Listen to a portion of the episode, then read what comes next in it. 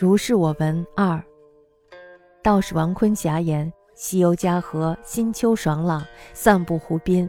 去人稍远，偶遇宦家废仆，丛黄老木，寂无人踪。途语期间，不觉骤寝。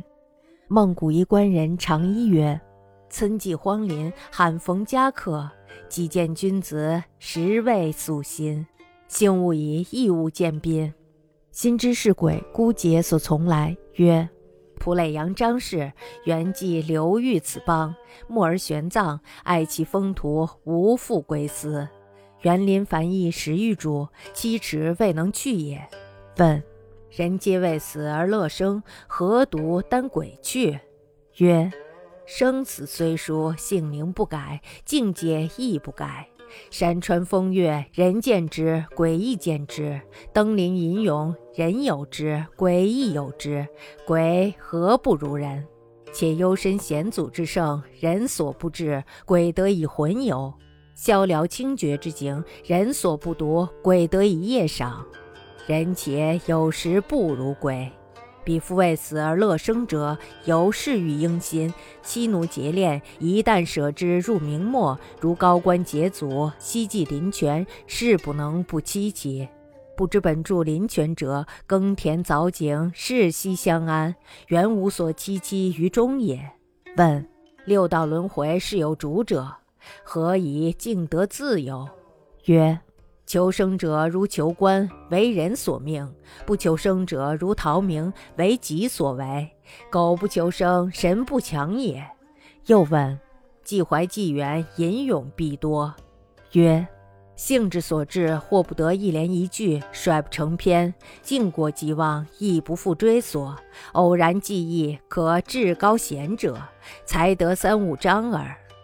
阴朗吟曰：“残照下空山，明色苍然河。”昆霞击节，又吟曰：“黄叶。”复得二字，忽闻噪声，豁然而悟，则渔艇搭桨相呼也。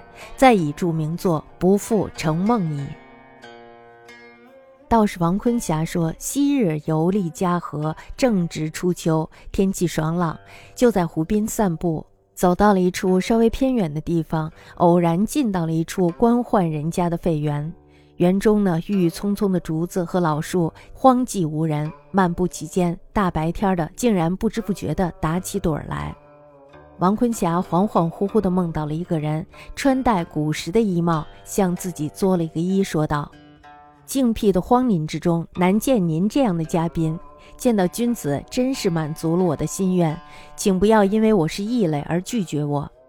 王坤霞呢，知道这是鬼，于是呢，就问他的来历。那人说：“我本来是耒阳县的张氏，元末流落至此，死后呢，就葬在了这里。因为深深的喜欢此地的民风，所以呢，就不想再回去了。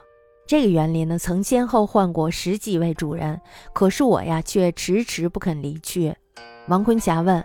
人都是怕死而喜欢活着的，你为什么独独酷爱鬼去呢？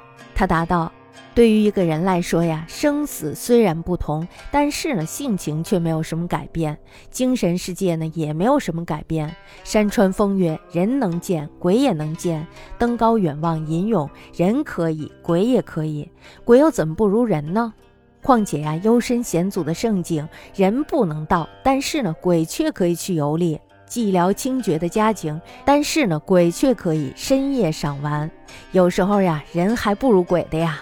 那些怕死而乐生的人，因嗜好欲望而乱了心神，又眷恋妻儿，一旦抛舍了这些，进入冥冥之中，就如同是观者被罢职，隐遁山林，势必心中凄然。他们呀，不知道本来住在山林泉石之中的人，平素耕田凿井，恬淡安逸，心里啊原本就没有什么忧伤。那么王坤霞又问了：这个世间呀，六道轮回，其中呢各有主事的神明，你又怎么竟得以如此的逍遥自在呢？那么这时候他又回答说：说求生呢，就如同求官职一样。只好听从个人的命运，不求生呀，犹如逃避名声，可以听凭自己所为。假若呀真不想转生，神明也不会来强求的。王坤霞又问了，说：“既然足下胸襟如此的高远，那吟咏之作一定是很多的啦。这时候他就回答说：“兴之所致，也偶得一连半句，但是呢，大都不成篇幅，经过就忘了，也不再追寻所求。